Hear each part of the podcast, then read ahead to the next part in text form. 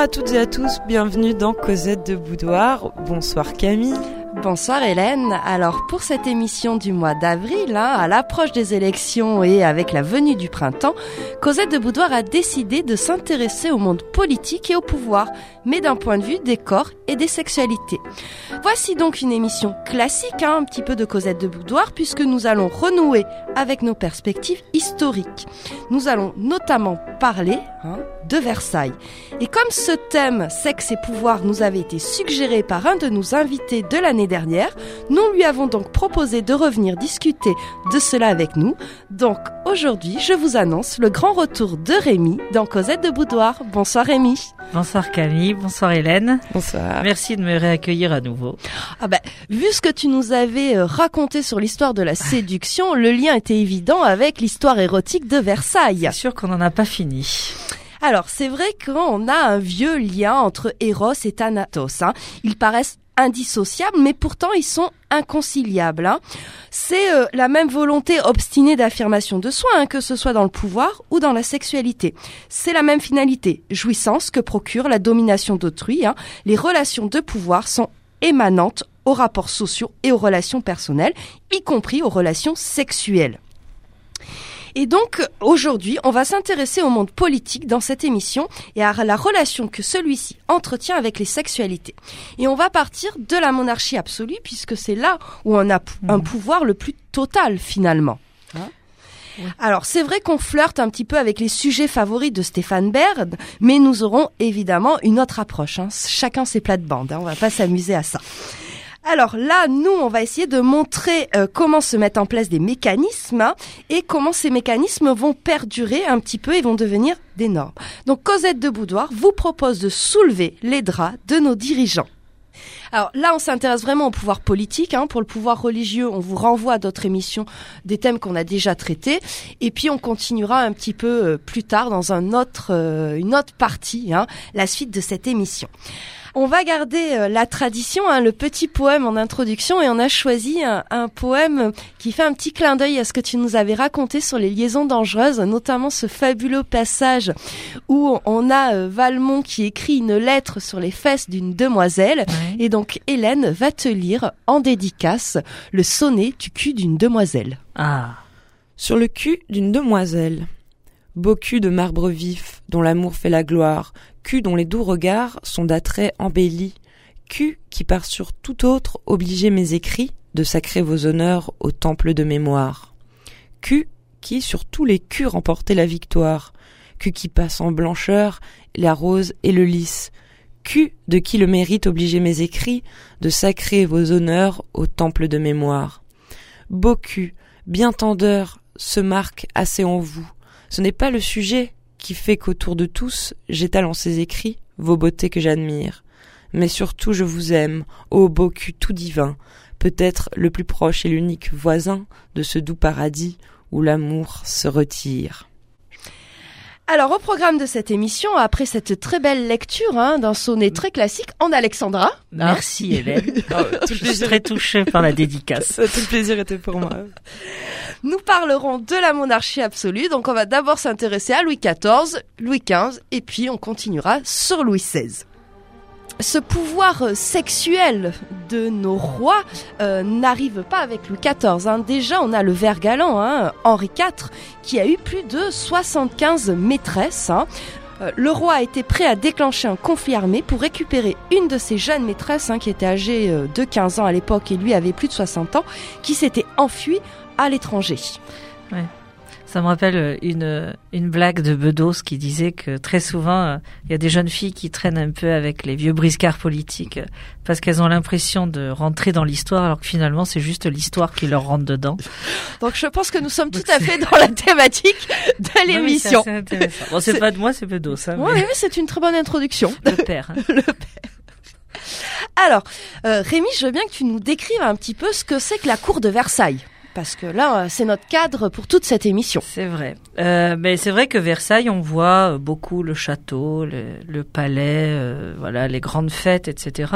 Mais comme on, on l'avait déjà dit dans l'émission précédente, Versailles, c'est surtout un moyen pour Louis XIV d'avoir tout son petit monde, donc la cour, les courtisans, etc., euh, à vue d'œil, d'oreille, voilà, donc euh, parce qu'il est devenu de plus en plus parano, et, et donc du coup c'était vraiment euh, une ambiance un peu particulière, un huis clos, et évidemment tout est théâtralisé, tout est codifié, y compris euh, les jeux de séduction et la sexualité. Donc alors c'est vrai qu'à la base, hein, Versailles c'est juste un pavillon de chasse, hein, mhm. Et puis il va en faire une sorte de, de garçonnière, hein, Louis XIV, et puis finalement son lieu de pouvoir. Et une de ses raisons, euh, c'est certes pour contrôler euh, toute sa cour aussi, mais c'est aussi pour cacher ses maîtresses hein, de Oui, Paris.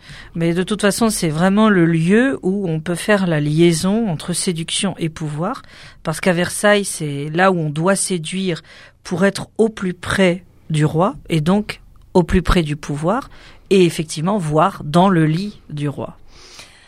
Alors la première relation euh, extra-conjugale à être euh, abritée à Versailles, c'est celle de euh, avec Louise de la Vallière. Alors Louis XIV, hein, il a eu une éducation sexuelle hein, qui a été prise en charge dès ses 14 ans et il est dépucelé à 16 ans par Cato Labornias.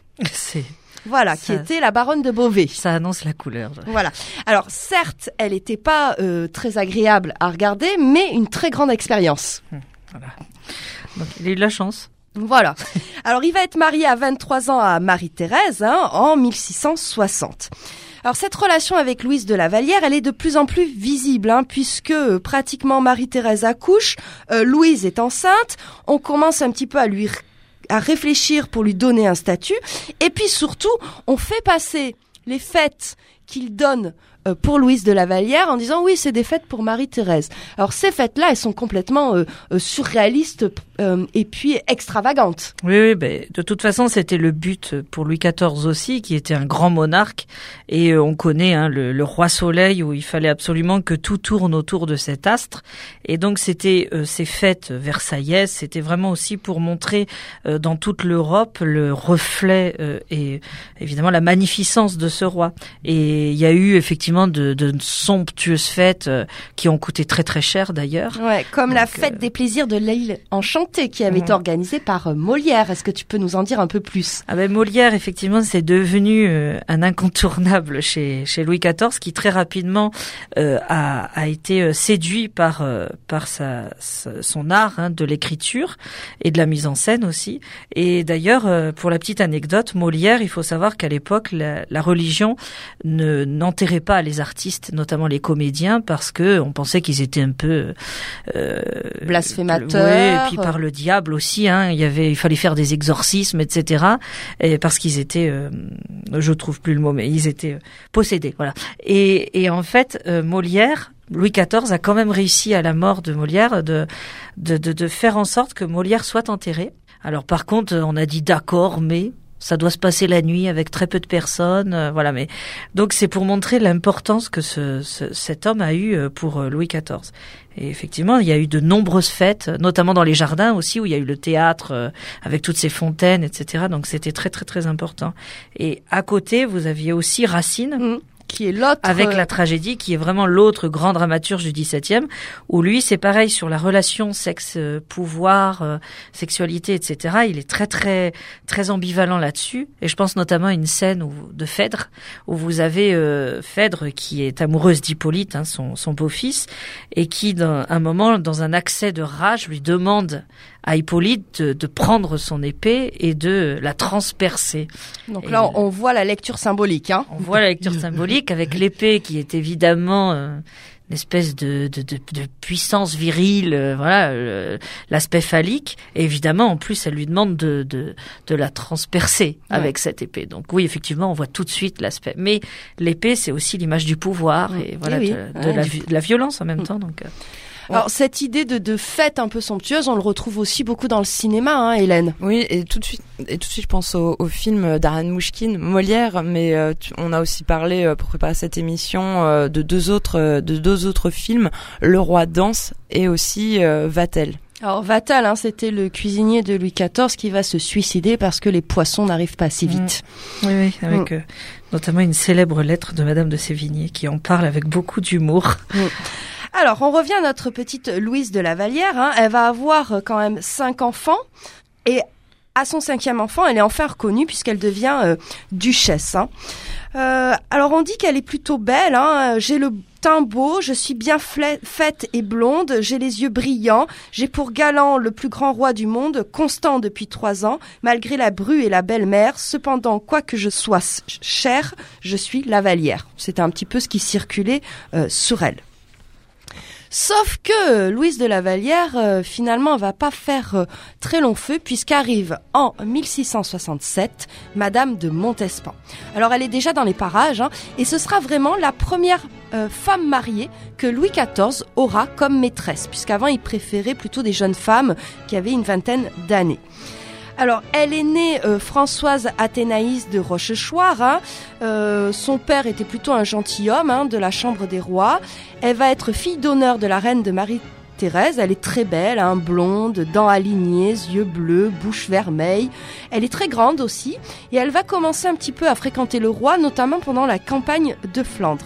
Et euh, plusieurs fois, même le roi va se déguiser hein, pour pouvoir euh, venir la voir. En 1668, hein, on, a des fêtes où l'on chante que la Vallière est sur le déclin et que c'est la Montespan qui prend euh, sa place.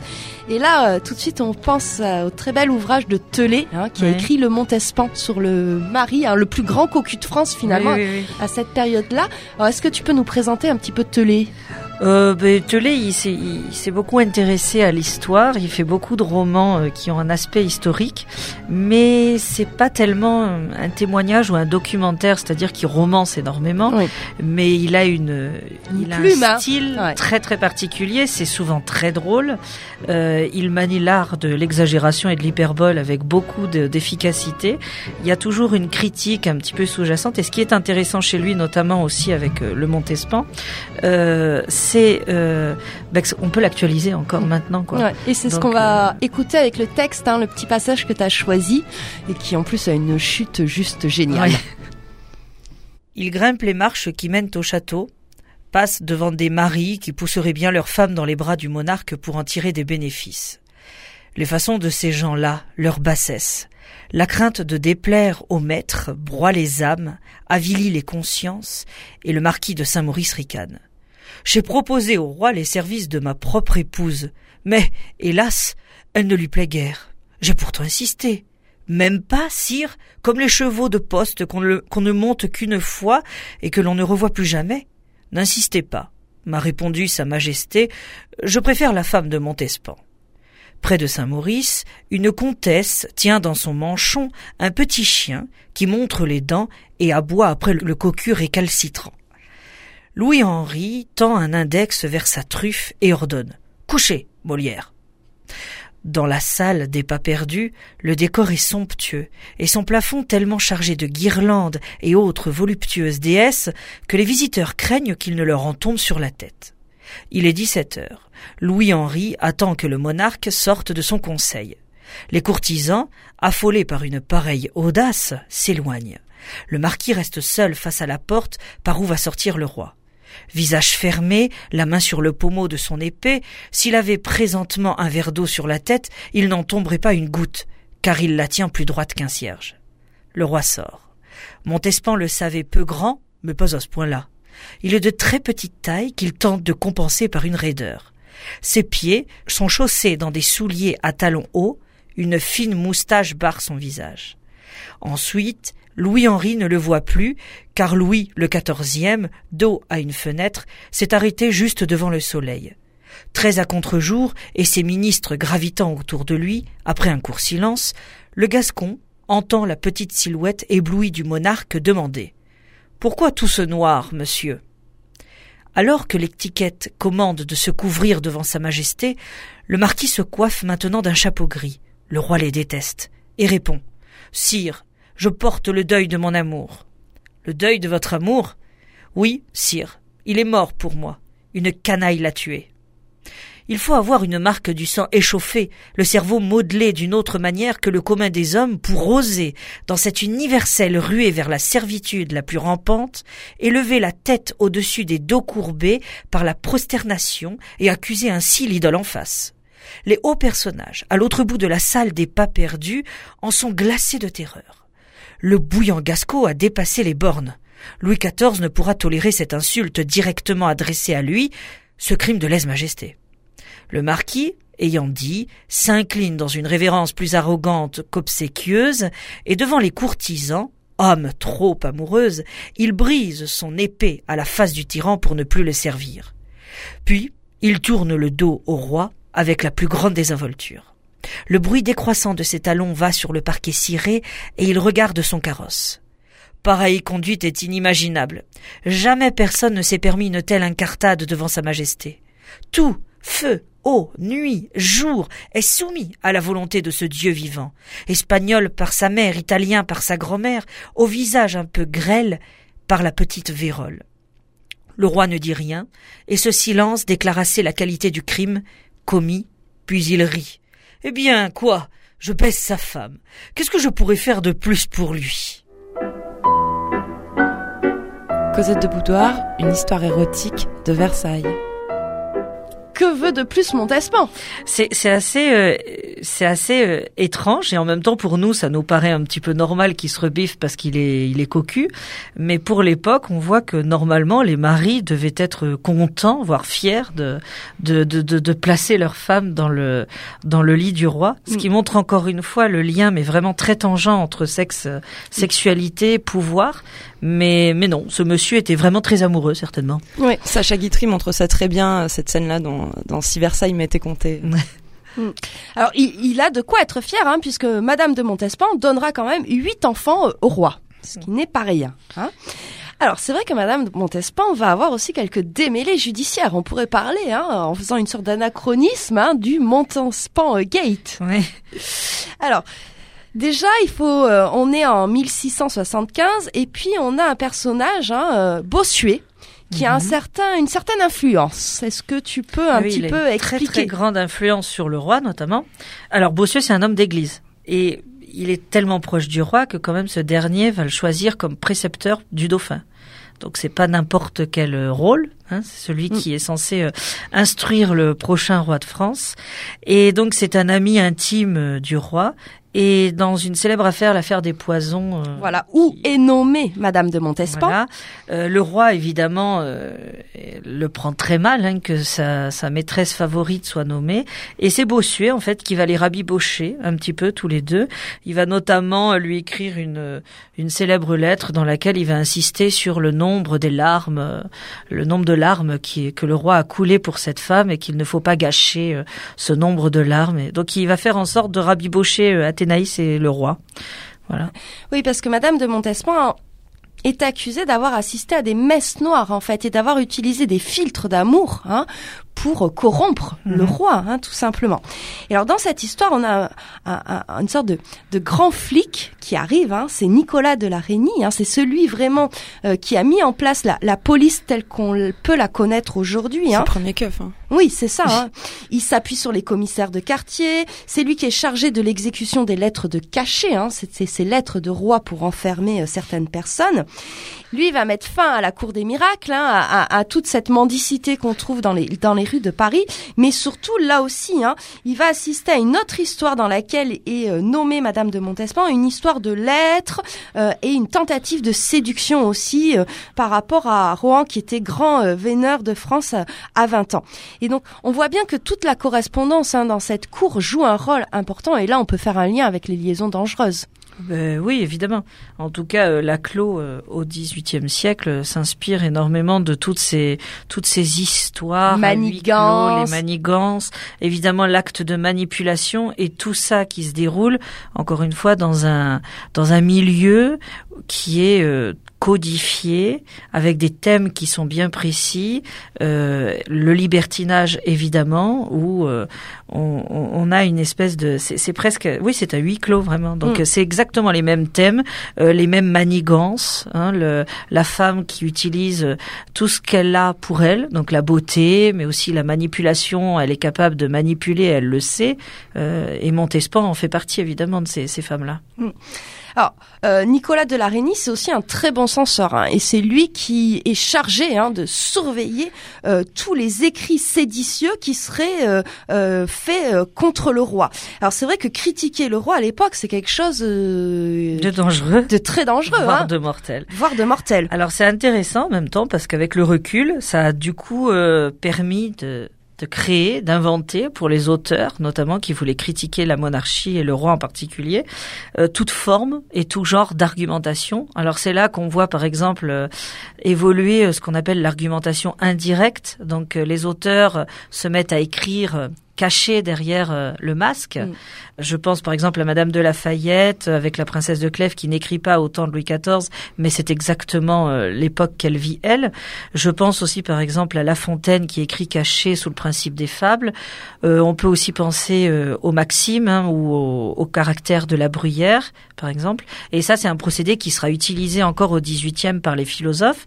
Voltaire avec Candide par mm. exemple, hein, le, le, le, conte philosophique ou même le principe des romans épistolaires chez Montesquieu avec les lettres persanes.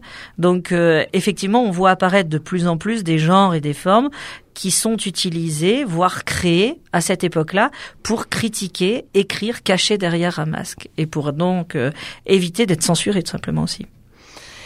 Alors notre Nicolas de la hein, aussi, c'est celui qui a mis en place un réseau d'indicateurs dans tous les milieux, et notamment les mouches, hein, dans la prostitution, hein, ce qu'on appelait les folies, hein, ces maisons closes de l'époque. Il lui récupère des infos auprès des filles, auprès des maquerelles, hein, et en fait il va anticiper ce qu'on appellera plus tard la police des mœurs, et au XXe siècle la mondaine. Et c'est comme ça qu'il se fait des petits dossiers sur tous les grands de la cour et qu'il donne discrètement à Louis XIV.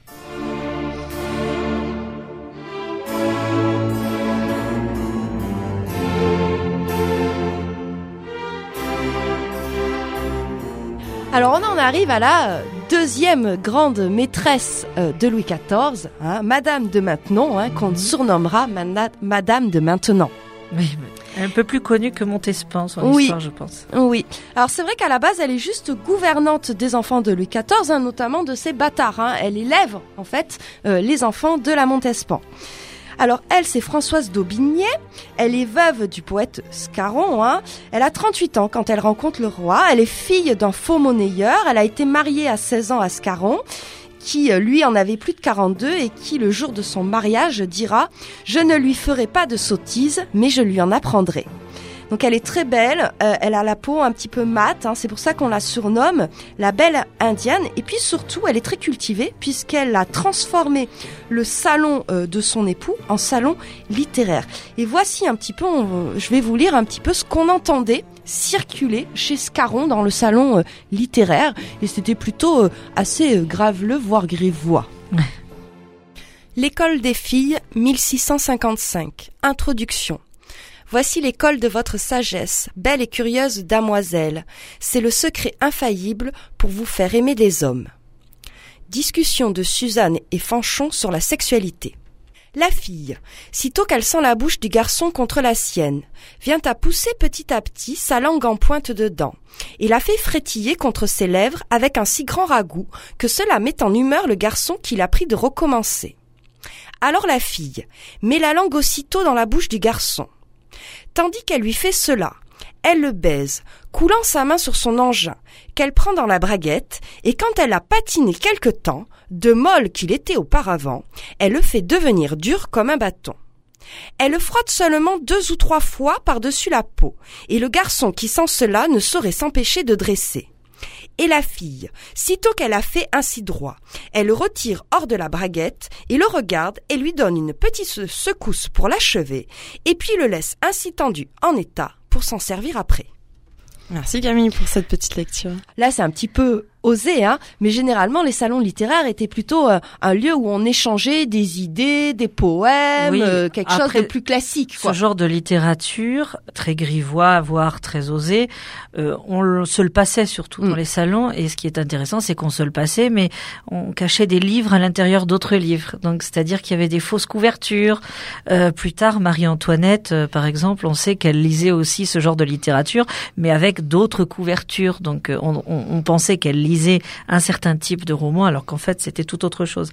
Mais c'est vrai qu'à la base, le salon littéraire, c'est vraiment un endroit, un lieu social c'est un lieu aussi où on peut établir une sorte de séduction et où on peut se rapprocher du pouvoir. C'est là où, si vous voulez, on se fait, mais aussi où on, peut se défaire. Donc, euh, et il y a notamment un très célèbre passage dans La Princesse de Clèves pour parler de la séduction, où vous avez euh, le duc de Nemours euh, qui tombe sous la séduction de cette mademoiselle euh, de Chartres, qui est devenue donc Madame de Clèves, la princesse de Clèves, et la reine discute qu'elle a rencontré Nostradamus et que elle se plaint parce qu'avec beaucoup de gens, Nostradamus leur a prédit un avenir extrêmement noir. Et Nemours en profite, alors que je suppose que ce n'est absolument pas vrai, mais en profite pour dire ah oui moi aussi je l'ai rencontré et il m'a dit que eh bien j'allais euh, tomber amoureux d'une jeune et jolie jeune femme. Et évidemment il dit ça en regardant la princesse de Clèves. Donc si le message n'est pas passé là. On est toujours dans l'implicite hmm. etc. Mais c'est toujours la même chose. C'est l'art du code, les, les discussions cachées etc. Donc évidemment que le salon littéraire c'est un lieu de pouvoir, de séduction. Alors, Madame de, de Maintenon, hein, lorsqu'elle est encore euh, épouse de Scarron, rencontre une très très grande courtisane de l'époque, hein, qui est Ninon de l'Enclos. Ninon de l'Enclos, elle, va avoir de très nombreux amants, hein, des princes de sang, notamment le Grand Condé, Louis de Bourbon de Vendôme, des maréchaux de France, des cardinaux, Richelieu qui aurait acheté son pucelage à 14 ans, des grands seigneurs, marquis de Sévigné père et fils, hein, oui, d'accord. Mais aussi des diplomates, des savants, des officiers généraux de la mer, de la terre, des banquiers, des hommes de lettres. Hein. Tout le monde est plus ou moins passé par la couche de Ninon de l'Enclos. À part le train. À part le train, mais il n'a pas été encore. Alors, elle sème pas mal le désordre dans Paris. Hein. Elle sera même mise au couvent et c'est une autre reine, Christine de Suède, hein, qui est connue un petit peu pour son ambiguïté sexuelle parce qu'on sait pas trop si c'était une fille ou un garçon. Et puis surtout, elle a jamais voulu se marier et elle a abdiqué, hein, qui est venue la libérer. Hein, qui a demandé à Louis XIV en disant écoute hein, c'est quand même une grande courtisane une grande favorite tu me la mets euh, voilà tu la laisses de côté voilà alors Nino de l'Enclos, elle est très ambitieuse. Hein. Elle s'est hissée dans les élites politiques, économiques et intellectuelles de l'époque. Même Molière lui a demandé de corriger Tartuffe. Hein. Elle va tenir un salon littéraire dans le Marais. Et puis, euh, ces célèbres 5 à 9, hein, c'était là, c'était son créneau où elle tenait le salon, ont lieu chaque jour. Et puis ensuite, elle va être admise dans d'autres salons euh, littéraires. Et on dit que c'est elle qui aurait un petit peu initié Madame de Maintenon au euh, plaisir du corps. Et c'est dans ce petit extrait euh, que nous avons choisi avec Hélène qu'on retrouve un petit peu cette initiation.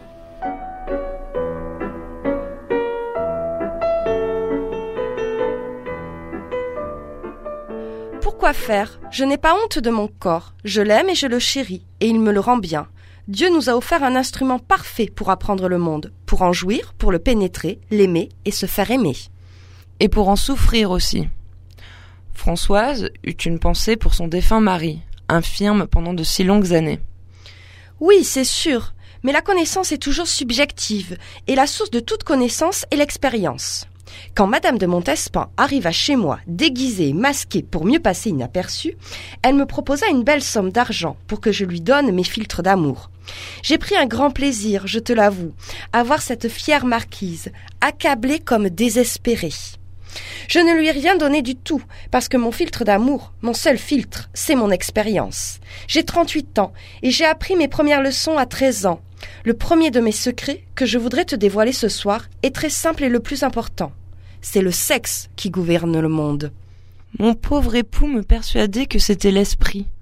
Oui, c'est parce qu'il était devenu impuissant. L'homme a toujours peur de la sexualité débridée d'une femme. Elle attire pourtant irrésistiblement. Mais au quotidien, il préfère souvent avoir une bonne épouse bigote à la maison.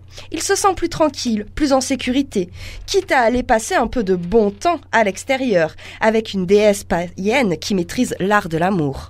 L'art de l'amour? Oui, car l'amour est un art, un grand art, un art qui n'est pas inné et qu'il faudrait enseigner à toutes les jeunes filles. Celle qui est virtuose dans l'art de l'amour peut gouverner le monde, ma chère amie. Ne l'oublie pas. Cependant, ma jolie, l'art de l'amour ne sera jamais dans aucun programme pour les filles, car les hommes ne voudront jamais qu'on sache les manipuler. Comment faire alors, ma chère Ninon? Comme pour n'importe quel art, il faut avoir du talent, mais le talent n'est rien sans expérience, et si une femme est douée et intelligente, elle apprendra vite. Comment peut-on savoir si nous sommes doués ou non? Une femme qui est douée pour l'amour commence par aimer son corps. On ne peut pas connaître le corps d'autrui si on ne connaît pas bien son propre corps. Et si tu ne connais pas le corps de l'autre, tu ne peux pas lui procurer un grand plaisir. La plupart des femmes couchent avec leur mari sous une couverture. Ils n'enlèvent même pas leur robe de chambre parce qu'elles ont honte de leur corps. L'éducation religieuse qu'elles reçoivent leur apprend même à haïr le corps comme le réceptacle de tous les péchés. Cependant, c'est tout le contraire. Il faut qu'elles montrent leur corps, car rien ne rend une femme aussi désirable que sa nudité. N'importe sa corpulence, n'importe son âge. Regarde-moi, j'ai une belle poitrine, d'accord. Mes hanches sont trop épaisses et ma taille a perdu de sa finesse. Est-ce une raison suffisante pour cacher mon corps? Non, je te trouve très jolie. Et toi, tu as un corps splendide, jeune et ferme, et tu le dissimules derrière tes habits, même la nuit. Enlève tout, fais-moi ce plaisir. Voilà pour ce petit dialogue entre Ninon de L'Enclos euh, et Madame de Maintenon. Ninon de L'Enclos a beaucoup d'expérience, hein, et euh, il paraît qu'elle aurait rencontré, euh, euh, alors qu'elle était âgée de 85 ans, Voltaire, hein, qui aurait eu à cette époque-là 11 ans, et qui avait lui légué plus de 2000 livres, en fait, pour, pour, que Voltaire puisse s'acheter hein, euh, des ouvrages pour poursuivre ses études. Donc aussi un petit côté mécène. Hein. Oui, bien sûr, évidemment. Hein, puis si elle participe à beaucoup de salons littéraires, c'est ça va, l'un va avec l'autre de toute mm. façon. C'est pas parce qu'on a une vie euh, un peu de débauche d'un côté qu'on peut pas être cultivé de l'autre côté. Alors, Madame de Maintenon, elle va rester hein, plus de 42 ans auprès du roi. Hein. Il la surnomme même votre solidité. Hein. Elle l'épousera, et c'est la seule euh, maîtresse qui sera épousée hein, dans toute l'histoire des rois de France. Elle l'épousera à la mort de Marie-Thérèse. Hein. Alors ce sera un mariage qui sera tenu euh, secret. Et euh, c'est aussi Madame de Maintenon, quelqu'un qui était très concerné par l'éducation des jeunes filles pauvres de la noblesse, puisqu'elle va ouvrir Saint-Cyr. Oui. Ouais. Je sais pas. Alors cette rivalité entre Madame de Maintenon et Madame de Montespan, on le retrouve dans un film hein, qui est un petit peu qui date des années 90. C'est l'allée du roi, hein, qui euh, est une adaptation euh, pour la télé du roman de Françoise Chandernagor, hein, euh, l'allée du roi, qui a le même titre. Madame Scarron, dépeignez-nous l'apparence qu'avait votre mari dans sa célèbre chaise. Est-il vrai qu'il n'en sortait que sa tête, sa bosse et ses mains, et qu'il se servait d'un bâtonnet pour se gratter? Cela devait être des plus comiques. C'était un malade, madame. Je ne sais si les infirmes sont plus à plaindre ou à railler. Cela dépend sans doute de l'âme de ceux qui les regardent. Ce malheureux a été bien heureux d'avoir une épouse telle que vous. Sans vous, son salon n'aurait jamais connu pareille gloire. Savez-vous que dans sa jeunesse, Madame Scarron traînait tant de cœur après elle qu'on en a même fait des chansons? Qui comparait ce pauvre Scarron à toutes sortes de bêtes à cornes. Je passe. Quatre points. Est-ce que vous avez entrepris d'être mon historiographe? Il faut que je vous éclaircisse. Quoi qu'on ait pu chanter, je n'ai rien à me reprocher. Mais quand même, j'aurais eu des faiblesses. Vous conviendrez que seul celui qui n'a jamais péché pourrait me jeter la première pierre. Où prenez-vous que je vous accusais, ma chère? Je m'émerveillais seulement du beau mari que vous avez eu. Un gnome contrefait, et d'après ce qu'on dit, un sans le sou, chez qui il fallait apporter à manger quand on y allait pour souper. Infirme, sans fortune, Scaron attirait chez lui la plus brillante société, car il avait, malgré ses souffrances, cette gaieté reconnue par tous et cette finesse d'esprit que personne ne lui a contestée. Tout cela est admirable, mais si votre naissance vous avait permis un meilleur mariage, vous n'auriez pas fait celui-là. Croiriez-vous qu'on a vendu les meubles de Madame Scarron devant sa porte pour acquitter ses dettes? Quand j'ai pris cette pauvre femme à mon service, elle était dans une misère si grande que je me souviens d'avoir vu un trou à son soulier. Aussi ne puis-je me lasser aujourd'hui d'admirer ces belles robes. Il me semble cependant qu'elle a gardé de sa vie de misère un je ne sais quoi de commun dans sa mise. Mais je sais qu'elle est fine, et elle saura bien à la fin prendre l'air de la cour. Madame Dufresnoy, qui est fille d'une blanchisseuse, l'a pris à s'y tromper. Vous m'y faites penser. Madame de Louvois a demandé à Primi de lui prédire quand finiraient les amours de son mari avec Madame Dufresnoy. Sa prédiction a été que ce serait bientôt. La prédiction la plus frappante que Je crois que Madame de Montespan n'a plus besoin de moi pour ce soir. Puis-je demander à Votre Majesté la permission de me retirer? Il Je marque 40. Je vous sais un gré infini de toutes les choses que vous faites pour mon service, Madame de Maintenon. Il m'avait nommée Madame de Maintenon. Jamais en si peu de mots offrait-on une revanche plus éclatante à une femme humiliée. D'un trait, il avait supprimé ce pauvre scarron et ce passé misérable qui collait à ma peau.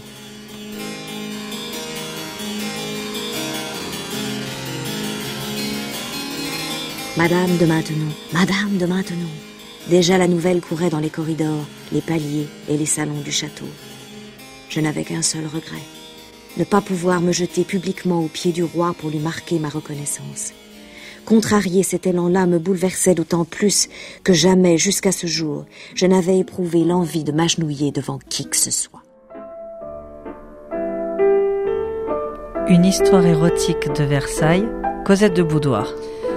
Alors la toute dernière euh, maîtresse de Louis XIV, ce sera Madame de Fontange. Hein. Alors je me suis permise de parler d'elle puisqu'elle est auvergnate, elle vient du Cantal même. Yeah, voilà. The place to be. Donc le roi est séduit par sa beauté, hein, mais elle n'a ni culture ni esprit. Elle a, elle a 18 ans, le roi 41 ans. Et euh, lorsqu'elle accouche, elle va mourir d'une hémorragie. Et Madame de Sévigné aura ce mot, blessée dans son service. Ouais, mais c'est Madame de Sévigné. Elle a toujours cet art, de, ce qu'on appelle l'art de la pique. Hein. Euh, la bruyère aussi dans les Maximes le beaucoup, la Rochefoucauld. Mais Madame de Sévigné, alors ses lettres, c'est vraiment les potins de Versailles. Hein. C'est c'est la people quoi. Ah oui oui, c'est vraiment. Euh, et en même temps, c'est très bien pour nous parce que c'est aussi un témoignage. Euh, direct de ce qui se passait à la cour, mais euh, voilà, de dire blessé dans son service, évidemment. En même temps, c'est pas faux. Si tu donnes pas d'enfant euh, au roi, c'est un peu comme un soldat qui fuit, quoi. C'est qui déserte, quoi. Ça servait surtout à ça, en fait, à l'époque. c'est ça. Mais voilà, Madame de Sévigné, c'est vraiment le, le, le potin, le témoignage en même temps pour nous, donc c'est très intéressant. Alors là, on a beaucoup parlé hein, des relations euh, hétérosexuelles euh, à la cour de Louis XIV, mais on a aussi hein, euh, de l'homosexualité et c'est appelé à l'époque les mœurs italiennes. Hein, ça désigne les pratiques homosexuelles.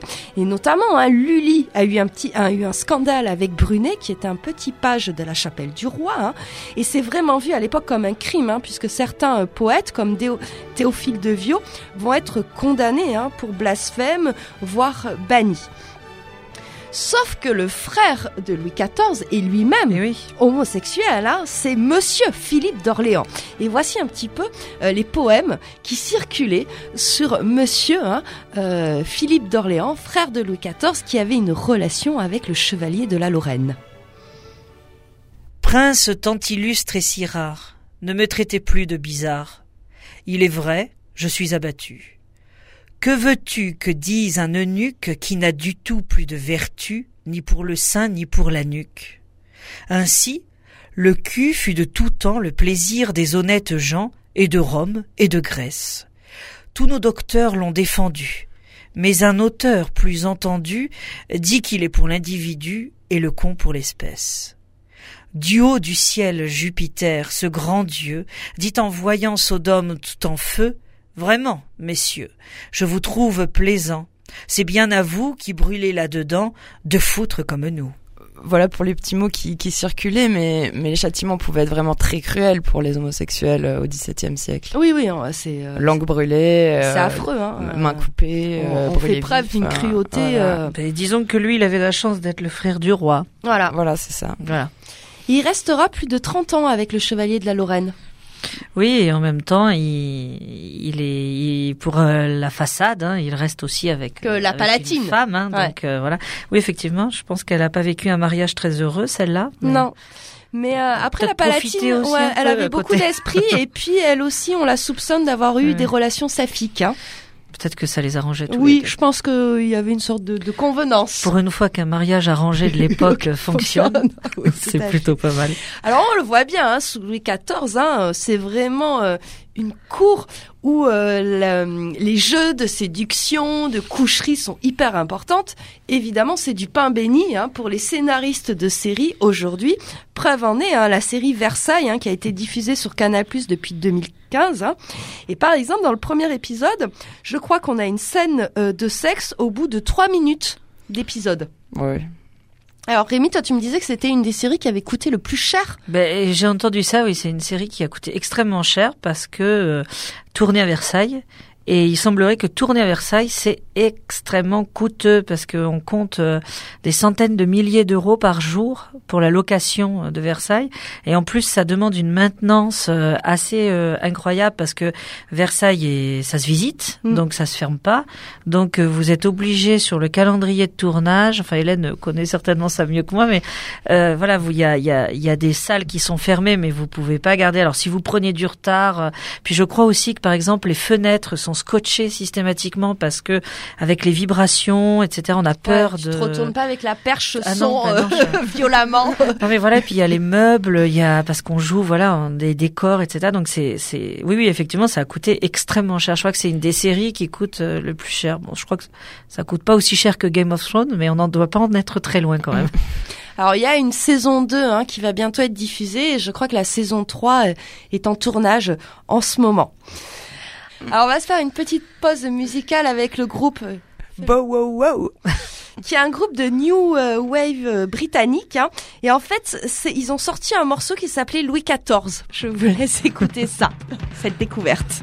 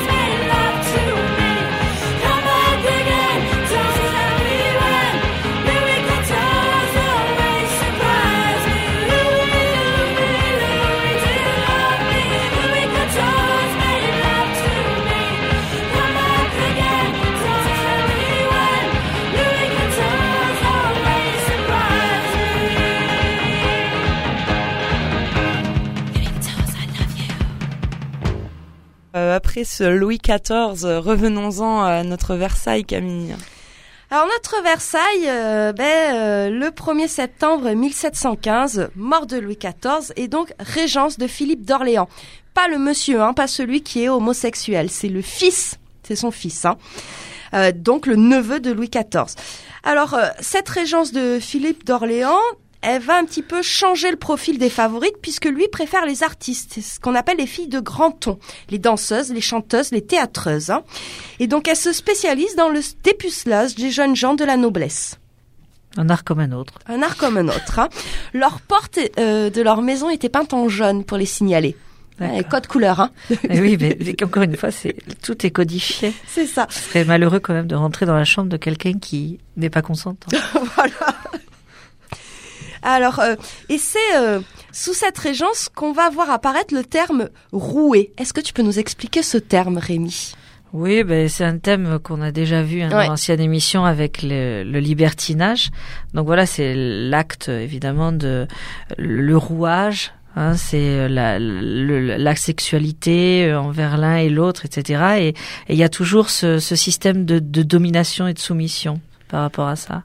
Et évidemment, chez Louis XV, le libertinage commence vraiment à avoir son apparition parce que chez Louis XIV, on était quand même, c'était très austère, Ouais. surtout à la fin de son. Oui, son avec règne. Madame de maintenant. Hein. Ça restait très austère et, et, et on, on, on faisait ça caché quand même. Mm. Et Louis XV, euh, lui, il a complètement libéré toutes ses mœurs et euh, le rouage, le libertinage, etc. C'est devenu un peu moins euh, caché, plus visible.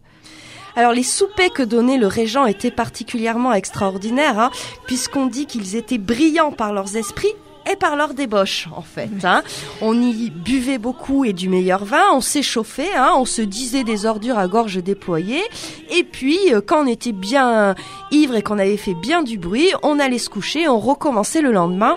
Et euh, ces, ces soupers ont été racontés notamment par Saint-Simon, un auteur de l'époque. Mhm. Oui, Saint-Simon, c'est un courtisan, donc il a vécu au plus près de l'action, si je puis dire. Et c'est aussi un moraliste, donc qui avait pour euh, objectif d'observer euh, les mœurs de ses contemporains. Et c'est quelqu'un qui est très important, notamment pour les historiens, parce qu'il nous livre beaucoup de coulisses du pouvoir. Donc euh, c'est quelqu'un qui va être témoin de la mort de Louis XIV, et ensuite sur toute la Régence. Donc voilà, il va, il va apporter beaucoup de témoignages sur toute cette période-là. Et pareil, voilà, sur le côté moraliste avec l'art de la pique. Alors le régent, il va succomber un peu de ses plaisirs, hein, puisqu'il meurt à 49 ans dans son fauteuil en plein orgasme, alors qu'il est avec sa maîtresse, hein, la duchesse de Falaris. 25 ans. 25 ans. Eh oui.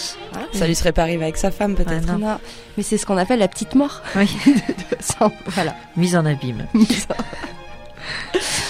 Alors, lorsque Louis XV euh, se réinstalle à Versailles, hein, il a à peu près euh, 13 ans, hein, et donc on va le marier avec Marie euh, Lezewinska.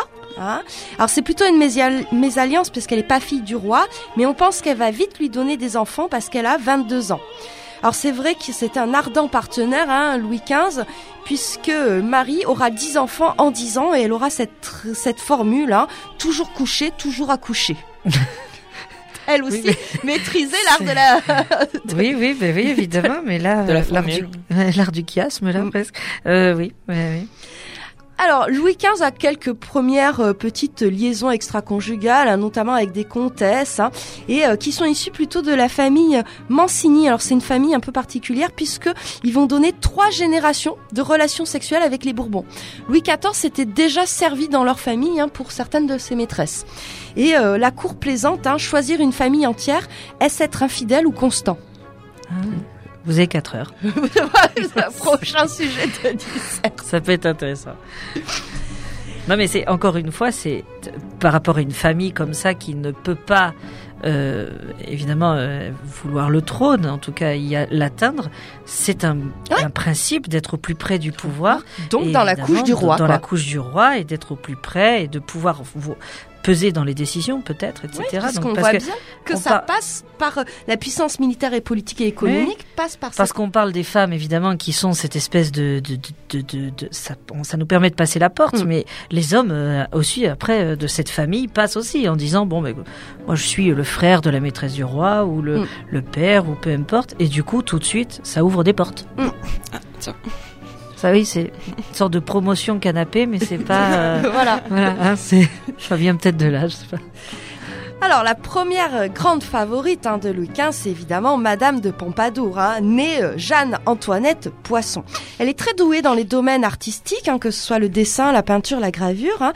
Elle fréquente à l'adolescence des salons. Elle va être euh, mariée à 20 ans euh, au comte d'Étiole. et puis Louis XV la remarque au cours d'une partie de chasse. hein, ça aurait été plus ou moins euh, organisé. hein. Elle sera surnommée la première putain de France, hein, puisque le roi éponge ses dettes et tous s'opposent à elle. Comme elle sent bien qu'elle n'est pas appréciée euh, dans le royaume de France et à la cour euh, de Louis XV, elle va embaucher hein, Nicolas René Berrière, Hein, qui a pris la succession au niveau du premier flic de France hein, et qui va mettre en place une sorte de cabinet noir hein, qui lui permet un petit peu de surveiller toute la correspondance qui est confiée à la poste. Et puis on attribue aussi à cet homme hein, euh, les nombreux disgrâces que vont subir hein, les ennemis de la marquise de Pompadour. Hein. Et ces poissonnades, c'est-à-dire ces jeux de mots graveleux sur la marquise de Pompadour, vont se multiplier malgré ce cabinet noir. Et on se propose de vous lire quelques petites poissonnades. Les grands seigneurs s'avilissent, les financiers s'enrichissent, tous les poissons s'agrandissent, c'est le règne des vauriens, on épuise la finance, en bâtiment on dépense, l'État tombe en décadence, le roi ne met ordre à rien, rien, rien, rien. Une petite bourgeoise, élevée à la grivoise, mesurant tout à sa toise, fait de la cour un taudis. Le roi, malgré son scrupule, pour elle follement brûle. Cette flamme ridicule excite dans tout Paris, ri, ri, ri. Cette catin subalterne insolemment le gouverne, et c'est elle qui décerne les honneurs à prix d'argent devant l'idole tout pli, le courtisan s'humilie, il subit cette infamie, il n'est plus indigent, Jean, Jean, Jean. La contenance éventée, la peau jaune et truitée, et chaque dent tachetée, les yeux fades, le col long, sans esprit, sans caractère, l'âme vide et mercenaire, le propos d'une commère, tout est bas chez la poisson, son, son, son. Si dans les beautés choisies, elle était des plus jolies, on pardonne les folies quand l'objet est un bijou.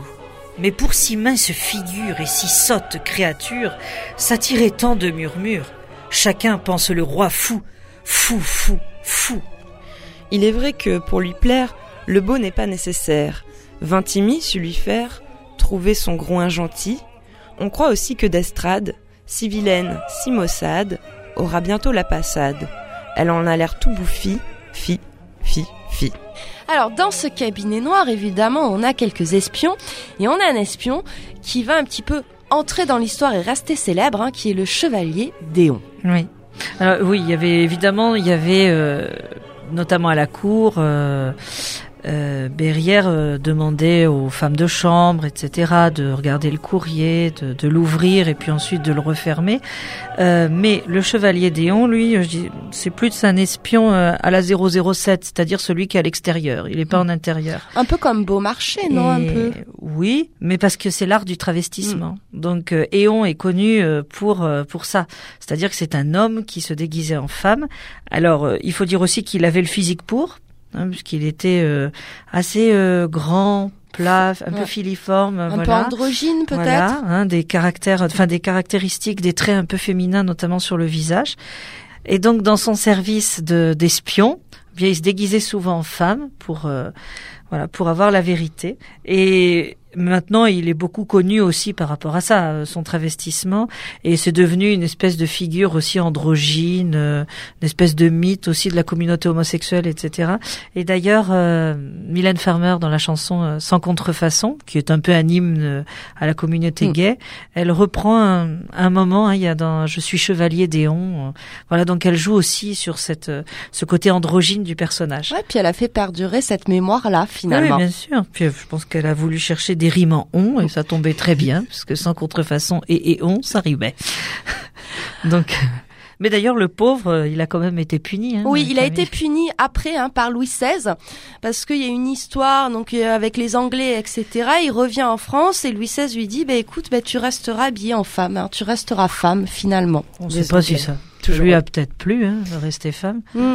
Bon, en tout cas, effectivement, parce que Louis XVI aussi, il prend le prétexte de cette histoire ouais. avec les Anglais, mais Louis XVI, c'est celui qui ramène aussi une sorte d'austérité ouais. à la cour. Alors on va rester hein, dans les années euh, folles de la Mhm. cour avec toujours Madame de Pompadour, hein, qui euh, monte en grade hein, puisque Louis XV commence à lui offrir un appartement à Versailles. hein. Elle le distrait, elle se déguise en fonction de ses fantasmes. Donc elle utilise un, un langage très cru, très vert, hein, parce qu'il aime ça. Elle a aussi une expérience sexuelle très poussée et surtout elle a une hygiène impeccable. C'est elle qui introduit le bidet à Versailles. Voilà. Ouais. Et elle utilise des aphrodisiaques, hein, notamment la soupe à la truffée au céleri et euh, le tout arrosé d'une tasse de chocolat ambré. Si vous ne savez pas quoi cuisiner ce soir, C'est intéressant. ça peut être intéressant. Sauf qu'à 29 ans, hein, Madame de Pompadour va avoir plusieurs complications gynécologiques hein, suite à deux fausses couches. Donc sa relation avec le roi devient plus euh, platonique, amicale ou artistique. Donc elle va se mettre comme première organisatrice officieuse des plaisirs du roi, avec notamment cette euh, fameuse petite maison au parc au cerf, qui est une sorte de harem hein, pour euh, Louis XV. hein. Et elle essaie de lui trouver des jeunes filles vierges, jeunes, et donc elle, invite filles galantes, perruquières, vendeuses de rubans, modèles de peintres, grisettes, hein, dans cette euh, petite maison au parc au cerf. Et notamment, Louis XV aurait eu pour maîtresse, enfin, on va dire maîtresse d'un soir, hein, Mhm. proposée par Madame de Pompadour, Marie-Louise O'Murphy de Bois euh, Failly, hein, dite Cécile, qui sera le modèle de l'odalisque blonde de Boucher de 1752. C'est le tableau où vous voyez une jeune fille avec une très belle paire de fesses allongée sur un petit sofa. Voilà. D'accord. Ah, qui sert d'illustration au, au Casanova. Oui, qui sert d'illustration au Casanova. Alors, euh, Madame de Pompadour va s'éteindre à, à 43 ans. Elle meurt de la tuberculose. hein. C'est vrai qu'elle va avoir un ultime privilège, c'est qu'elle peut s'éteindre à Versailles. Hein, on voilà, elle a ce privilège-là pour une favorite. Alors moi, quand j'ai travaillé un petit peu sur Madame de Pompadour, j'ai repensé à, à toutes tes analyses euh, très pertinentes sur les liaisons dangereuses et sur la figure de Madame de Merteuil, et je me suis demandé si Madame de Pompadour, ou peut-être Madame de Montespan, une des deux, n'aurait pas inspiré euh, pour créer euh, Madame de Merteuil. Ben, on n'a pas de texte qui le précise vraiment, mais évidemment que Laclos a certainement dû s'inspirer des grandes figures féminines euh, du XVIIe et du XVIIIe siècle, puisque lui, il écrit à la fin du XVIIIe.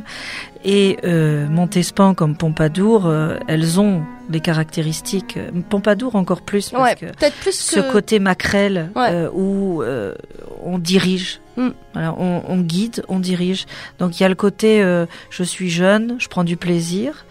Il y a le côté de l'apprentissage aussi, et puis il y a le côté après où c'est moi qui mène la danse. Oui, puis c'était euh, Madame de Et- Pompadour, c'est aussi une, une intellectuelle, Oui, une femme sûr. très cultivée, Et- comme les Madame de Merteuil, Et quoi. Madame de Merteuil, euh, voilà la célèbre lettre 40, 81 par exemple, hein, où, où elle explique comment elle est devenue cette femme. Alors elle, Merteuil, elle a eu la chance de de- d'avoir un mari qui est mort euh, euh, quand ils étaient mariés euh, très très jeunes, quoi. Donc elle n'a jamais décidé de se, se remarier. Et du coup, voilà, cette liberté lui vient de là aussi. Elle a hérité de beaucoup d'argent, ce qui aide aussi, évidemment. Et la Pompadour, c'est pareil. Elle a quand même joui d'une très grande Ouais. liberté. Et en plus, elle était protégée par le pouvoir euh, suprême, hein, celui Mm. du roi. Donc, euh, oui, il y a le pouvoir, le côté ambition, le côté euh, de l'art de cacher et en même temps d'assumer totalement ce qu'on est. Donc, euh, peut-être qu'effectivement, Laclos euh, a pu s'en inspirer. En tout cas, nous, euh, avec le recul, on peut On faire peut- des, ouais, un on petit peut faire des liens. Voilà.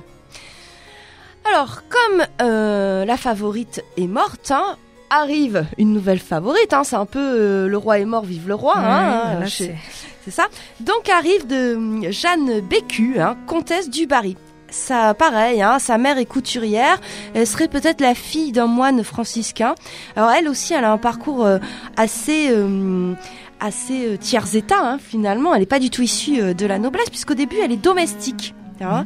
Et puis euh, par contre elle sait lire, écrire, euh, compter et elle maîtrise extrêmement bien l'histoire de la musique et de la danse. Elle se distingue vite par sa beauté et ses manières et elle va ouvrir une petite boutique de mode. Elle va fréquenter euh, les salons, elle y rencontre le comte et puis ensuite le bel, hein, lorsqu'elle a 19 ans, va la présenter. C'est ce qu'on va se lire de suite, hein, cette présentation de la comtesse du Barry par le bel au roi. Première rencontre entre Madame du Barry et Louis XV. En entrant dans le château, vous voilà chez vous, me dit le comte. Nous frappons mystérieusement à une porte. Le bel se présente. Lebel, me conduisit dans un arrière-cabinet où je trouvai plusieurs femmes prêtes à me faire ma toilette. Je m'abandonnai à leurs soins. Elles firent merveille. Elles me lavèrent à l'oriental, me coiffèrent, m'attifèrent, et je sortis de leurs mains charmantes comme une odalisque. Lebel, en me revoyant, recula de deux pas. Vous êtes, me dit-il, le nouveau soleil qui va se lever sur Versailles. Bon, repris-je, en riant comme une folle. Mais avant de me lever, il faut que je me couche. Le comte entra, et lui aussi me complimenta sur ma beauté. Nous allâmes trouver nos convives dans la salle où ils nous attendaient. Le bel me conduisit, et j'étais suivi par le comte Jean. Louis XV, roi de France, et ce jour-là, baron de Gonesse. Toute sa conduite était celle d'un homme qui ne tient pas à l'opinion. Dès que le bel m'y eut introduite, il fut appelé et nous quitta. Le roi vint à moi. Le feu libertin qui lançait ses yeux, tout me rassura. Le roi me traita à la manière de m'enivrer. Jamais passion ne grandit plus vite. Nous n'étions pas encore à table que déjà il m'adorait. Ma franchise et ma pétulance enchantaient le roi. Je savais qu'il aimait le mauvais ton, et je le servais à souhait. Le baron de Gonesse me parlait avec une vivacité singulière. Ce qui lui manquait en jeunesse, il le regagnait bien en grâce. Enfin, le bel parut et me fit signe de me lever. Le bel me mena dans un appartement voisin. Madame la comtesse, comme on la présume trop fatiguée, couchera cette nuit au château. Nous comprîmes à ces paroles que je lui avais plu. Cosette de Boudoir, une histoire érotique de Versailles. Alors Madame du Barry, contrairement à Madame de Pompadour, est très appréciée de Voltaire et même il lui écrivait des petits billets, n'est-ce pas Hélène? Euh, Oui, il disait euh, quoi? Deux baisers sur la fin de la vie? Quel passeport vous daignez m'envoyer Deux, c'est trop d'un, adorable égérie, je serais mort de plaisir au premier. Madame du Barry, elle est appréciée parce qu'elle ne se mêle pas des affaires euh, politiques. Par contre, c'est une très grande mécène, comme tu nous l'as expliqué que lorsqu'on préparait cette émission. Euh, oui. Alors, je voulais juste revenir sur l'ascension de, de cette jeune Jeanne Bécu qui est devenue comtesse du Barry. Et il se murmure en fait qu'elle a épousé euh, euh, le comte mais justement pour avoir un titre et mm. pour pouvoir rentrer à la cour. Parce que sinon, même si le roi l'a fait rentrer, il y a des règles quand même, et il fallait présenter ses papiers euh, de la noblesse, etc. Donc, euh, il y a d'ailleurs dans Versailles, il y a toute un, la série de Canal+, hein, il y a euh, un moment un scandale des, des nobles qui ne le sont peut-être pas, et donc on demande les papiers. Mais là, c'est exactement la même chose. Donc, ce mariage arrangé aussi. bon, mais alors, Madame du Barry, elle, effectivement, la politique, ça l'intéresse pas trop. le pouvoir ça l'intéresse pas trop. Elle a quand même une vie euh, très frivole, donc c'est pour ça qu'elle est près du pouvoir parce que mm. c'est beaucoup plus simple euh, de le faire euh, à ce moment-là. Euh, mais elle est entourée de beaucoup d'artistes. Et elle-même, effectivement, elle va jouer le rôle de mécène, c'est-à-dire qu'elle va soutenir financièrement euh, et aussi auprès du roi des artistes. Donc, elle a quand même un, un certain, un certain charisme auprès de, de, des intellectuels et notamment du monde artistique de l'époque. Alors, même si elle, est, elle ne se mêle pas des affaires politiques, elle est euh, quand même peu appréciée, hein, puisque sont diffusées aussi hein, des chansons grivoises, des pamphlets injurieux, même des libelles pornographiques, hein, comme euh, l'apprentissage d'une fille de, mode, ou euh, l'apothéose du roi Péto. Et vous allez nous lire deux petits extraits tous les deux. Mes amis, c'est assez vous parler d'opéra, de la cour, d'Arlequin, même de la Sorbonne. Faisons chacun un conte, et rira qui pourra. Voici le mien, et je vous l'abandonne. C'était un bon humain que le grand roi Péto. Vous vous rappelez tous la rare obéissance qu'il eut plus de trente ans pour la vieille éminence. Aussi, tous les auteurs l'élogent-ils tout haut.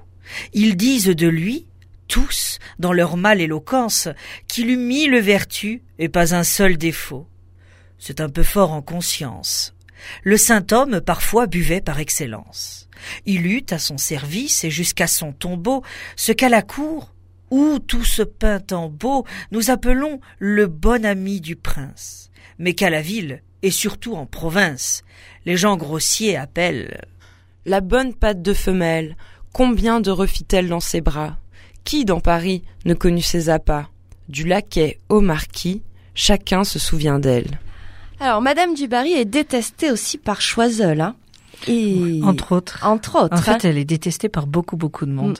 Marie-Antoinette ne l'apprécie pas aussi. Non plus. Et- Elle la trouve très vulgaire, en fait.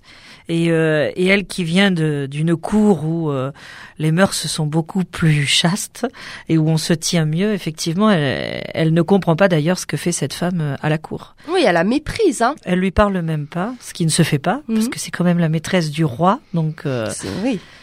Donc on la force un jour à, à s'adresser quand même à la maîtresse du roi et elle dira quand même cette phrase qui est restée euh, dans les annales. Il y a bien du monde aujourd'hui à Versailles.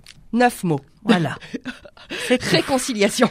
Mais on, la cour voit que euh, ben, la dauphine parle Mm. à la maîtresse du roi et donc euh, la maîtresse du roi est contente. Oui, puisque euh, Madame du Barry hein, restera sa maîtresse jusqu'à euh, la mort de Louis XV. Et donc, euh, avant d'attaquer le règne de Louis XVI, je vous propose un petit interlude musical de Marcel Amont, Le Menuet de la Reine. Alors, c'est une petite parodie. Hein.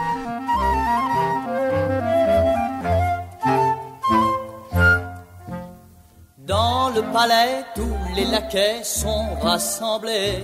Ce soir, il y a bal à Versailles. Ambassadeurs et grands seigneurs sont inclinés. Leur majesté font leur entrée. Ploum, ploum, ploum, ploum. On se prépare pour la gavotte, le menuet et le baise-main. Mais soudain de curieuses notes s'échappent du clavecin. La reine adorait la java car elle avait parfois le goût populaire. Au chef d'orchestre tout pantois, elle avait dit ce soir vous jouerez que des java. Elle fit à peine une révérence, puis soudain s'élançant en vol plané, dans les bras d'une excellence qui d'émotion s'entortillait les pieds. Le roi un peu estomaqué regardait sa moitié qui levait les gambettes. Jamais on n'avait vu ça, une reine danser la java. La java, la java, la java. Dans le palais, tous les laquais étaient inquiets. Ce n'était pas tout que murmure. Oui, ça commence par une danse et conclusion, ça donne la révolution. Le roi se tortillait sur son trône avec sa perruque de travers. Pendant ce temps-là, tel un cyclone, Madame tournait à l'envers.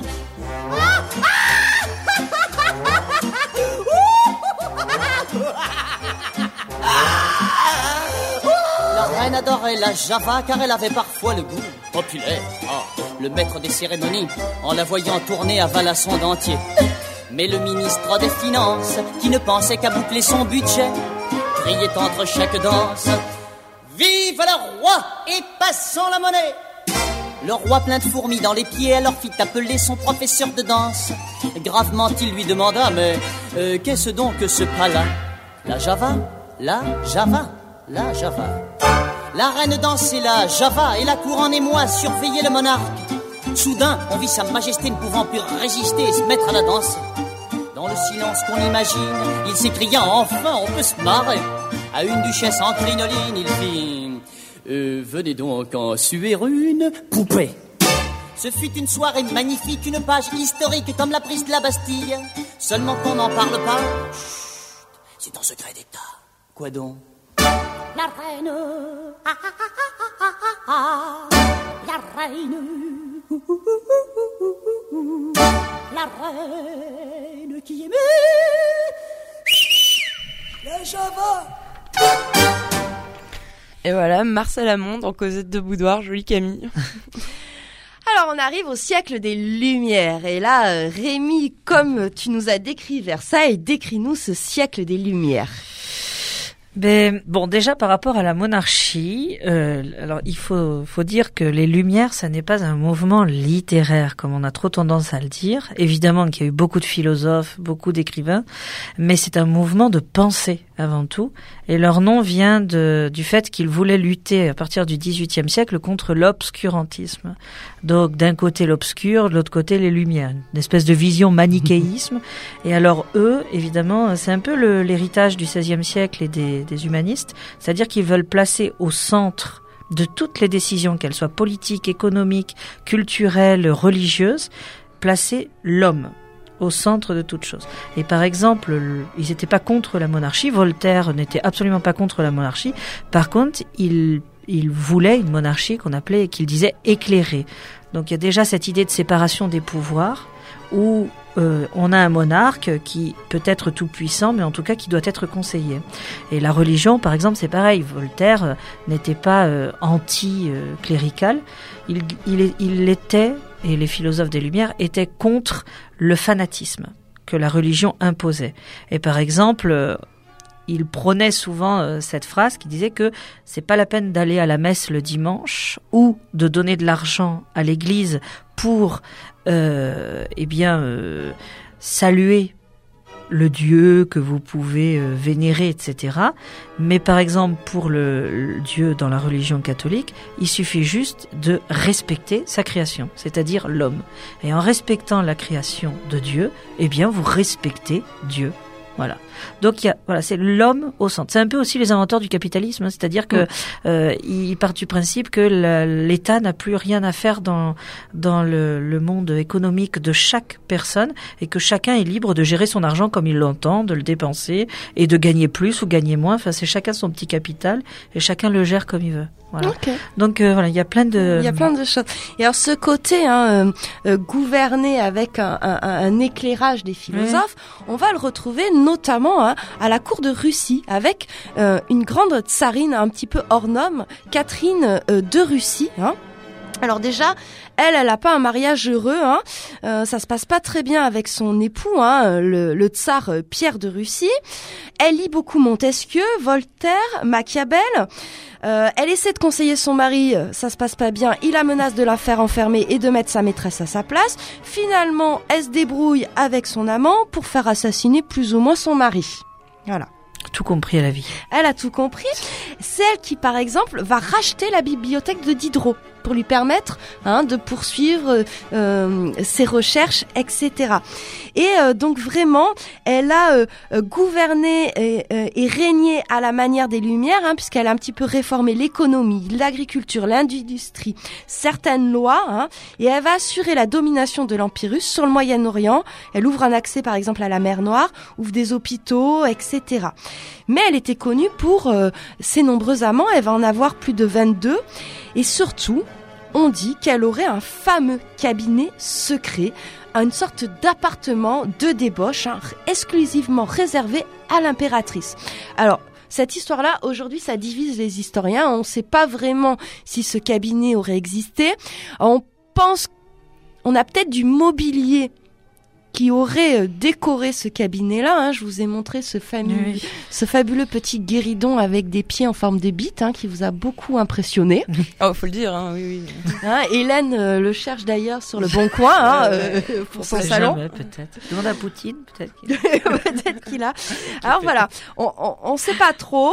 Pour cette histoire du, de, de cabinet, hein, c'est un peu comme les grandes énigmes de l'histoire. Alors euh, voilà, moi je vous renvoie sur un documentaire euh, de Peter Wodish hein, qui a été diffusé euh, euh, sur Arte qui s'appelle Le secret perdu de Catherine Lagrande hein, où on a toutes les hypothèses. Peut-être que les nazis auraient récupéré certains mobiliers etc ça va loin hein. Mmh. mais ça m'étonne pas. Voilà. Alors il y avait évidemment hein, la cour à Versailles, la cour de Russie, mais aussi la cour de Vienne, hein, et notamment où euh, Mozart officiait hein, assez régulièrement, c'est ce qu'on entend, les noces de Figaro. Et oui, puis bien sûr, on peut aussi euh, parler du film euh, Amadeus. Euh, c'est toujours un plaisir de le revoir, ce film. Oui. Alors il est assez déjanté, hein, il retranscrit un peu cette, cette folie qui pouvait régner dans les cours.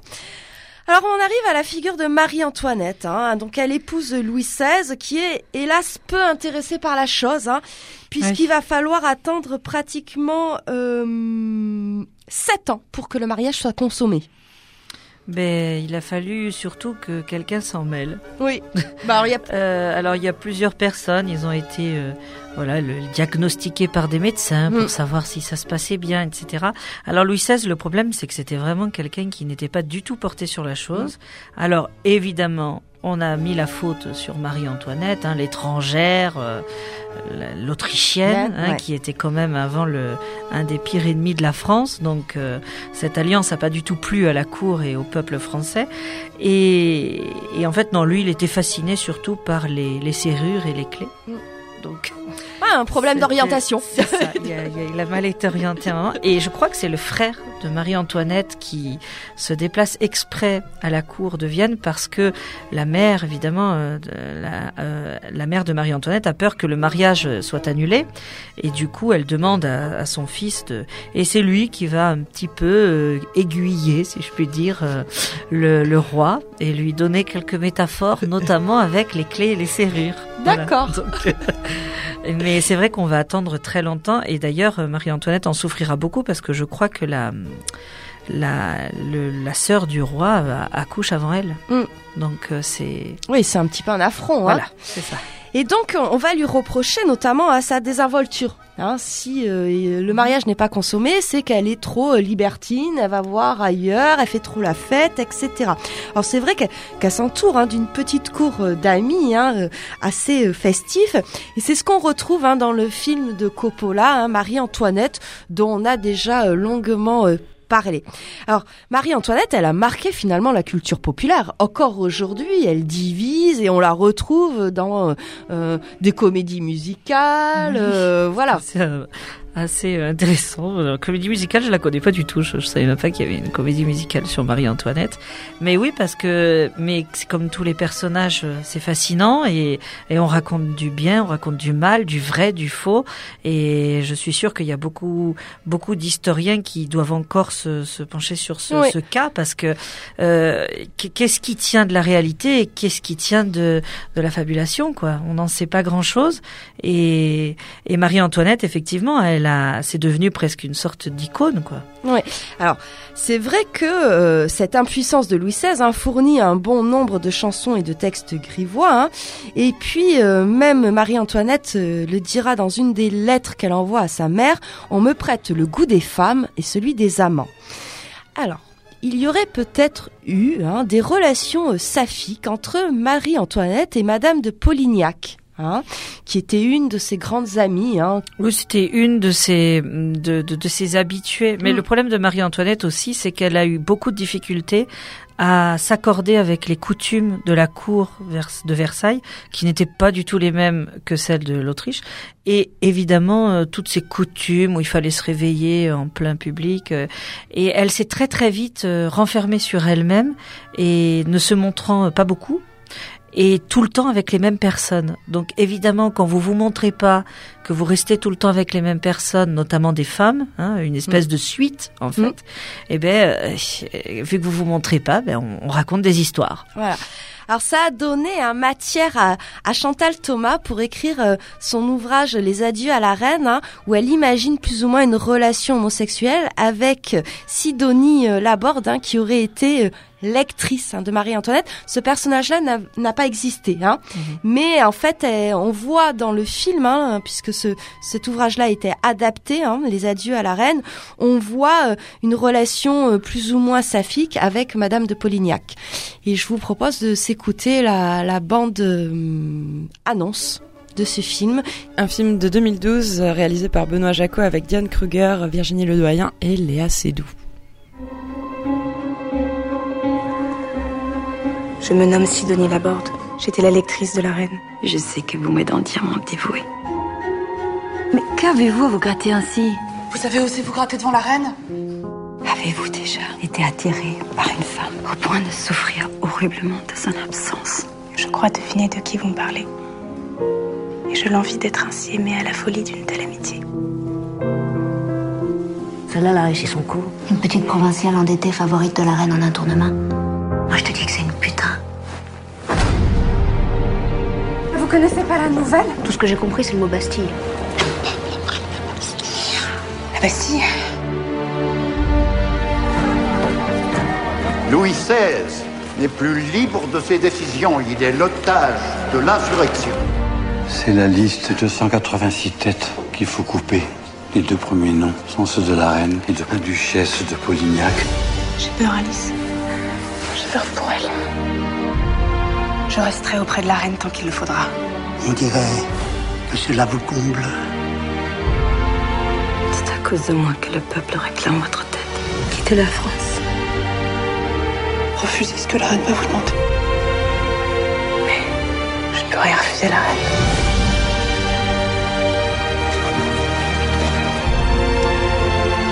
Je me nomme Sidonie Laborde. J'étais la lectrice de la reine. J'obéis à la reine. Bientôt, je serai loin de Versailles. Bientôt, je ne serai plus personne. on est de plus en plus sûr hein, de sa relation, par contre, avec le comte Fersen. Hein. Alors c'est une relation en plusieurs actes. Hein. Il y aurait eu une sorte de coup de foudre entre les deux à un bal d'opéra en 74. Hein. Lui repart alors, à travers un jeu de masques, là Oui, aussi. Hein. Quatre ans plus tard, il revient et Marie-Antoinette lui dit ah c'est une ancienne connaissance, elle le fait venir à la cour, tout ça, ils commencent un petit peu à se fréquenter, à se balader ensemble. Il y aurait eu des échanges de lettres. Hein. Et puis, euh, lorsque la Révolution française euh, arrive, hein, c'est le comte Fersen qui organise hein, euh, la fuite à Varennes hein, de Louis XVI et de Marie-Antoinette. Ensuite, elle va, ils vont être enfermés, hein, et là, elle écrira ses dernières lettres d'amour hein, pour le comte. Alors, ce qui est assez amusant, c'est que les archives euh, dernièrement ont euh, pu déchiffrer certaines de ces lettres parce qu'elles sont entièrement codées. Toutes les lettres qu'ils échangent, elles sont entièrement codées, raturées. Il y a des mots euh, clés qui changent pour décoder. C'est assez complexe et il a fallu attendre en fait l'arrivée de nouvelles technologies pour pouvoir en décoder certaines. Oui, mais Fersen, c'était un militaire aussi. Donc, oui, l'art il de- avait... l'art de la dissimulation. Et et oui, bien sûr. Du Ouais, et puis alors, euh, s'ils se font choper, euh, les deux. Ouais, euh, et puis, mais bon, en même temps, Louis, Louis XVI était très très peu euh, sur sa femme dans les deux sens du terme, j'ai envie de dire. Et en plus, Marie-Antoinette, il y a le Trianon. Elle, elle s'excentre très Mm. vite de, de, encore une fois, elle se cache beaucoup. Et il y a ce, elle peut recevoir Fersen sans problème, parce qu'en plus, quand le roi arrive, il est annoncé. Oui. Donc, euh, T'as le temps et de- puis il y a le temps de se changer. C'est pas, c'est grand le Trianon quand même. Donc, le temps que le roi arrive, monte les escaliers, trouve la bonne chambre, etc. On a le temps de, voilà. Alors Hélène, tu vas nous lire une des dernières lettres hein, qu'a écrite euh, Marie-Antoinette au comte hein, alors qu'elle est euh, à la conciergerie.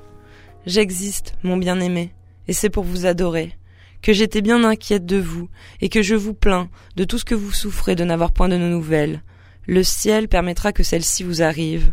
Ne m'écrivez pas, ce serait vous exposer. Et surtout, ne revenez pas ici sous aucun prétexte. On sait que c'est vous qui nous avez fait sortir d'ici. Tout serait perdu si vous paraissiez. Nous sommes gardés à vue jour et nuit. Cela m'est égal. Vous n'êtes pas ici. Soyez tranquille. Il ne m'arrivera rien. L'Assemblée veut nous traiter avec douceur. Adieu, le plus aimé des hommes. Calmez-vous, si vous pouvez. Ménagez-vous pour moi. Je ne pourrai plus vous écrire, mais rien au monde ne pourra m'empêcher de vous adorer jusqu'à la mort. Marie-Antoinette.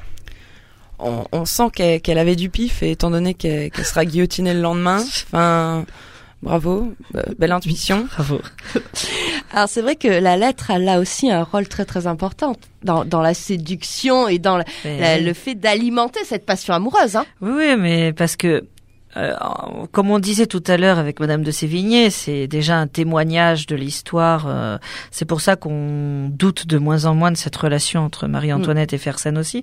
Mais il y a euh, l'importance effectivement de la séduction par le mot aussi. Euh, on reste quand même. C'est, c'est, ce sont des gens qui n'avaient pas forcément le loisir de se voir euh, tous les jours. Maintenant, on se dit on vit en couple, on rentre le soir. hop, non, Euh, donc c'est un moyen de rester en contact, un moyen. on a l'impression quand on écrit une lettre à quelqu'un de lui parler, en Mm. fait, d'établir un dialogue. Et puis, ça nous permet aussi de rentrer dans les coulisses du pouvoir. Et ça, c'est très intéressant. Alors lors de cette Révolution française, hein, le, procès de Marie-Antoinette est euh, surtout euh, basé hein, euh, sur cette sexualité débridée qu'elle aurait eue, hein, et notamment sont relayés beaucoup de pamphlets pornographiques. et donc on va vous en lire un. ça s'appelle Confession de Marie-Antoinette, et c'est ce qui circulait à la Révolution française sur cette reine. Grand imposteur, à vos genoux, voyez une âme pénitente, qui fit cocu son cher époux, et fut toujours trop indulgente. Monsieur Rémy vous a remis le pouvoir de m'absourde ici. Lorsque jadis Rohan Collier m'arracha des bras de ma mère, en route il me fit le premier ce que Louis m'aurait dû faire. Ce saint prélat fit ça si bien que Veto n'en sut jamais rien. Je fus présenté à ce sot, il me trouva gentille et belle. Rohan Collier lui fit un mot, et le nigaud me crut pucelle. Grâce à Dartois et ses amis, je donnai un fils à Louis. J'avais juré à ma maman, en m'éloignant de sa présence, de tremper mes mains dans le sang des braves citoyens de France, et Lafayette et son bailli me l'avaient bien aussi promis. J'aurais cru que la Saint-Laurent eût écrasé ses sans-culottes, mais par malheur ces braves gens sont les ennemis des despotes. Ils ont prouvé au camp d'honneur que sans culotte, on a du cœur. Mon père, j'ai manqué un coup. Mes Suisses ont mordu la poussière, et les Provençaux sont des loups que n'épouvante point la guerre. Ils ont choisi pour leur refrain le canon et le tocsin. Alors on va même jusqu'à l'accuser d'inceste avec son fils, etc. Hein, et donc elle sera euh, guillotinée.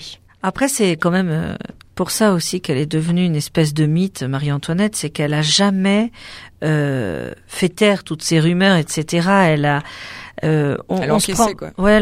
On se prend presque en pitié pour cette Mm. euh, pour cette femme qui, je crois d'ailleurs, euh, sur l'échafaud, a dit. Alors ça doit pas être les mots exacts, mais a dit que mon sang qui coule fasse en- enfin la, le bonheur du peuple français. Enfin, c'est-à-dire que la, la nana, elle est quand même restée classe jusqu'au bout, Mm. quoi. Ouais, ouais. Après toutes les pires heures qu'on a dit et qu'on lui a faites, faut savoir aussi quand même qu'elle a eu et normalement vu d'ici. Il n'y a pas d'autres, mais de, de Louis XVI, hein, elle a eu des enfants, mais il y a eu des enfants qui sont soit euh, morts-nés, soit euh, qui sont morts assez jeunes. Enfin, elle a quand même beaucoup souffert, Ouais. cette femme. euh. Sur ce XVIIIe siècle, hein, la référence à la sexualité, c'est aussi un moyen de remettre en cause le pouvoir, hein, ce qu'on avait vu sur une émission euh, Sexe et Philo, et notamment avec le libertinage en fait, puisque c'est une critique un peu de, de, de tout ce qui était, tous les codes, toutes les mœurs, etc. hein. Oui, le libertinage, c'est surtout le refus de, des contraintes, et notamment en termes de, de sexualité, mais pas que. On Pas peut que. très bien parler de libertinage intellectuel, par exemple, etc. Donc oui, effectivement, à la fin du 18e, c'est revenu un peu à la mode, et c'est d'ailleurs une des raisons pour lesquelles euh, la clos, finalement, n'a pas tellement été euh, euh, censurée et n'a pas eu de problème avec euh, la, la parution des liaisons dangereuses. Oui, parce que si, si on regarde les époques, ce qui circule au même moment, c'est quand même Casanova, hein, hein, pas mal ses mémoires, etc., où c'est Voilà. quand même un peu plus, et surtout Sade. Bon, lui, par contre, voilà. il a eu des problèmes. Il a eu des problèmes, hein, la Bastille, il connaît bien. mais mais voilà, mais la clos en même temps, c'est on en dit, c'est- on en parlait, mais c'est c'est toujours codifié, c'est pas euh, c'est pas aussi trash que ça, quoi. oui, c'est- bah, ça de la reste codification, un- on connaît pas. Il pas. Voilà. Alors je, je vous propose euh, qu'on se quitte en retrouvant euh, Bow Wow Wow, hein, Aphrodisiaque, qui est euh, un des morceaux euh, du film de Marie-Antoinette.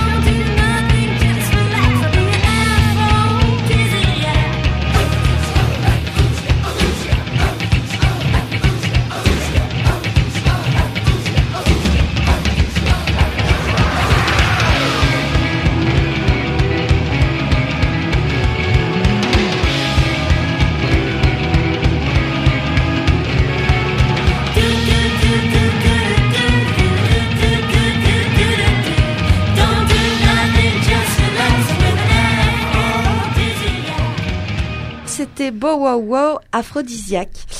Donc comme on l'a vu hein, dans cette histoire érotique de Versailles, euh, ce château est vraiment le lieu de la codification et de la théâtralisation, et ça s'inscrit finalement dans une séduction généralisée euh, au XVIIIe siècle. Oui, oui, bien sûr. Codification euh, et puis même la relation entre sexualité et pouvoir, euh, elle va avoir lieu aussi euh, plus tard. Oui, et c'est vrai que là se met en place hein, cette idée-là hein, que la vigueur sexuelle du dirigeant, hein, du roi, est signe de pouvoir, d'une maîtrise, du fait que le royaume va bien. En gros, il baisse bien, le royaume va bien. C'est un, peu- bon, un peu, un peu simplifié, mais euh, on est sur la conclusion. Hein Oui, oui, Voilà. oui, mais c'est ça. Le corps politique et corps social se confondent en fait dans la chair du roi. On va essayer un petit peu de s'interroger hein, la prochaine fois sur qu'est-ce qui se passe lorsqu'on a un empire, hein, avec notre cher Napoléon. Voilà. Ou euh, avec la République, est-ce qu'on est euh, dans quelque chose de plus moralisateur par rapport aux sexualités ou est-ce qu'on a au contraire plus d'affaires? Suspense. La suite, messieurs, dames, au prochain volet de Cosette de Boudoir. Alors si vous voulez poursuivre un petit peu sur cette émission, euh, je vous conseille fortement euh, euh, l'ouvrage Histoire érotique de Versailles. hein. Vous pouvez aussi euh, relire les œuvres de Chantal Thomas, hein, Les Adieux à la Reine, et puis évidemment hein, La Princesse de Clèves citée par Rémy, et puis toute la littérature de l'époque, que ce soit du Molière, du Racine, hein, et puis évidemment les liaisons dangereuses dont on se lasse jamais. Jamais. On citera les petits caractères de la Bruyère, hein, Rémi Oui, oui, bien sûr, parce que c'est aussi, euh, c'est très drôle, hein, la bruyère bah en oui, plus, oui. hein, parce que c'est, c'est vraiment la punchline, hein, c'est l'art de la pique, euh, à- et tout le monde en prend pour son grade. hein. Il y a de la punchline. Ouais. Eh bien, merci beaucoup Rémi, Camille. euh, on, on se souhaite une très bonne fin de soirée et on se retrouve le mois prochain pour parler donc République, Empire, mais surtout parler érotisme encore une fois. Très bonne fin de soirée à vous. Salut Merci, au revoir. Vous pouvez réécouter et podcaster euh, cette émission euh, sur notre site euh, decibelfm.fr à la page Cosette de Boudoir. Bien sûr, vous suivez notre Facebook également et vous pouvez surtout réécouter cette émission sur l'audioblog Cosette de Boudoir d'Arte Radio.